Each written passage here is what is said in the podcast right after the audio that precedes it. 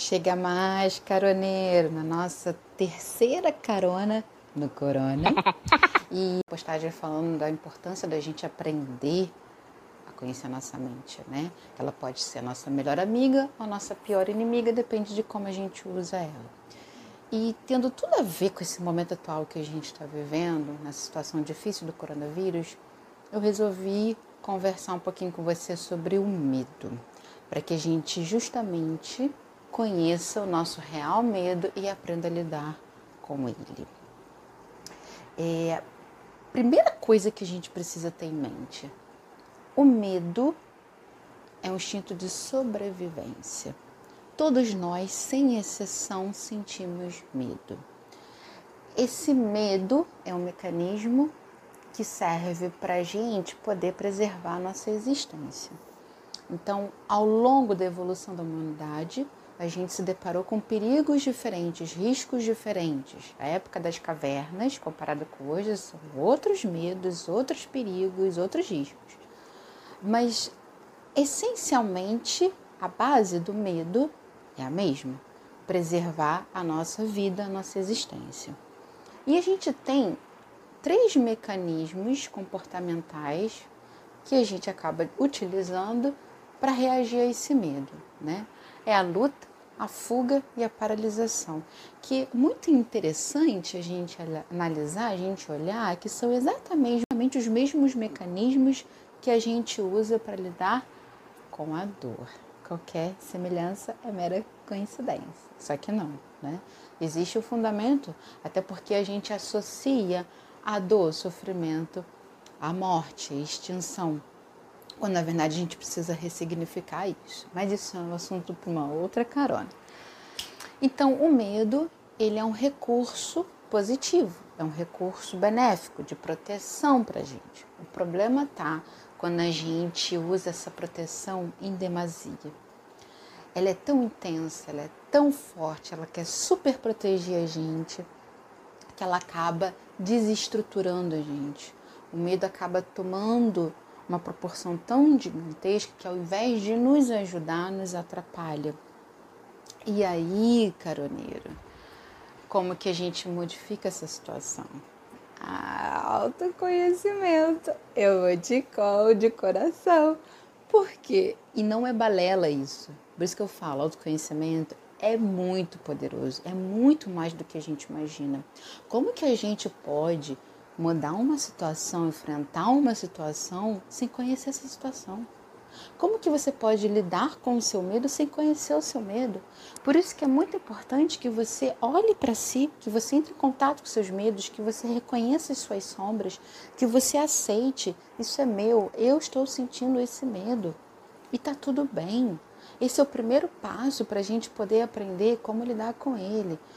Tudo que você negar, o medo que você evitar de olhar, tudo que você resistir vai persistir, vai te seguir, vai atrapalhar a sua vida. Gente, e atrapalha mesmo, toma conta da gente. Ele parece que domina a gente, a gente vira refém do medo, né? Quando na verdade, o medo, ele é fruto da nossa imaginação. O perigo, ele existe, ele é real. Mas o medo, Medo, ele, é, ele vem da nossa mente. Então, é que nem aquele vídeo, não sei se você chegou a ver, da menininha que eu compartilhei.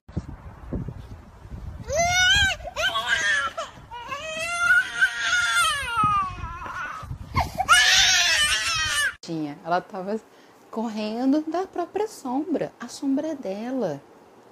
É dela, faz parte. O medo é seu, faz parte de você, de quem você é. Enquanto você fugir, ele vai continuar com você. Você precisa parar e olhar para ele, aceitar ele, reconhecer ele, que é o primeiro passo para então fazer alguma coisa. Então, o medo, ele é fruto da nossa imaginação. Ele acaba criando uma proporção tão gigantesca, criando um bicho papão, que é muito mais feio que o meu desenho aqui, né?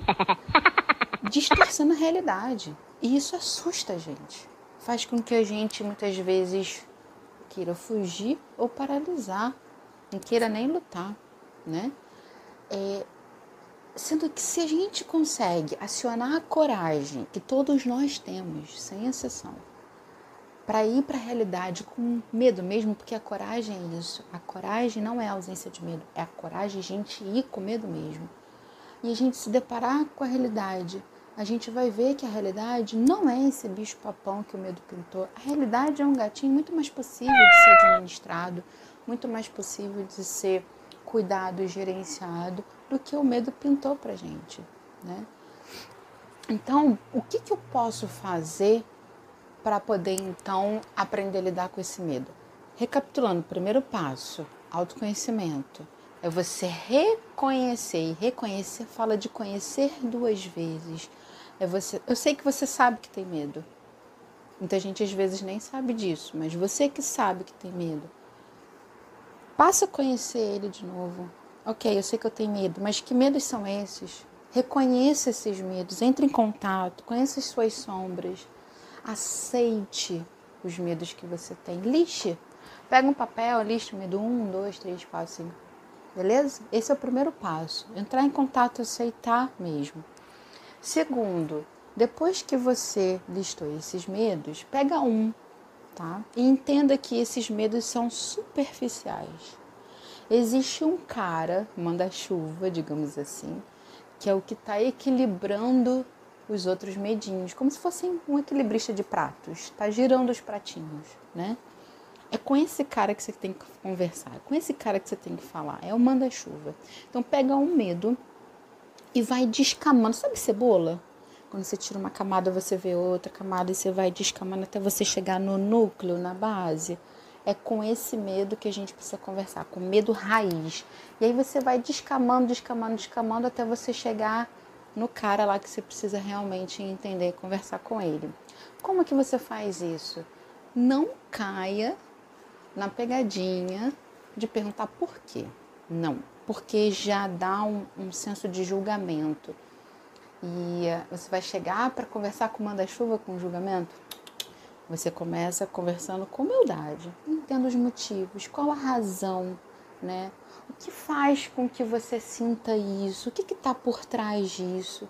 E aí você vem descamando aquele medo até você chegar no manda-chuva.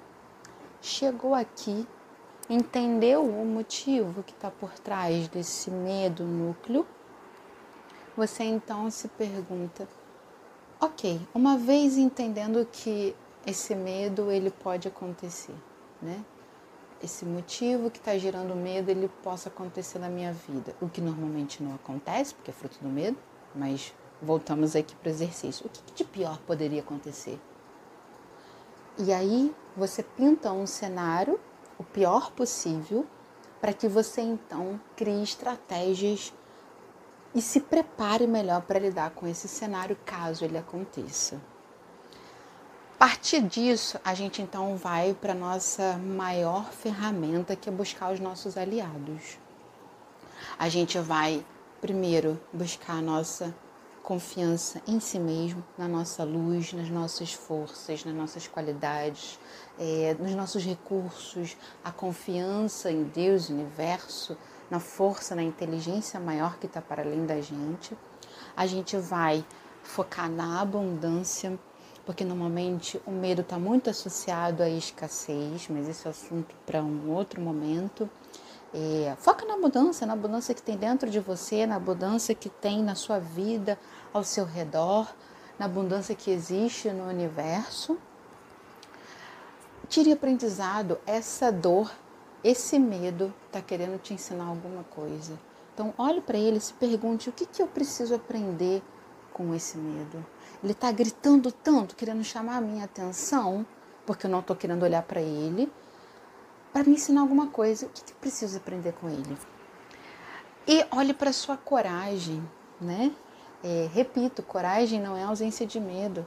Olhe para sua história, aprenda com a sua história. O que, em que momento da sua vida você conseguiu superar um momento difícil que você teve coragem?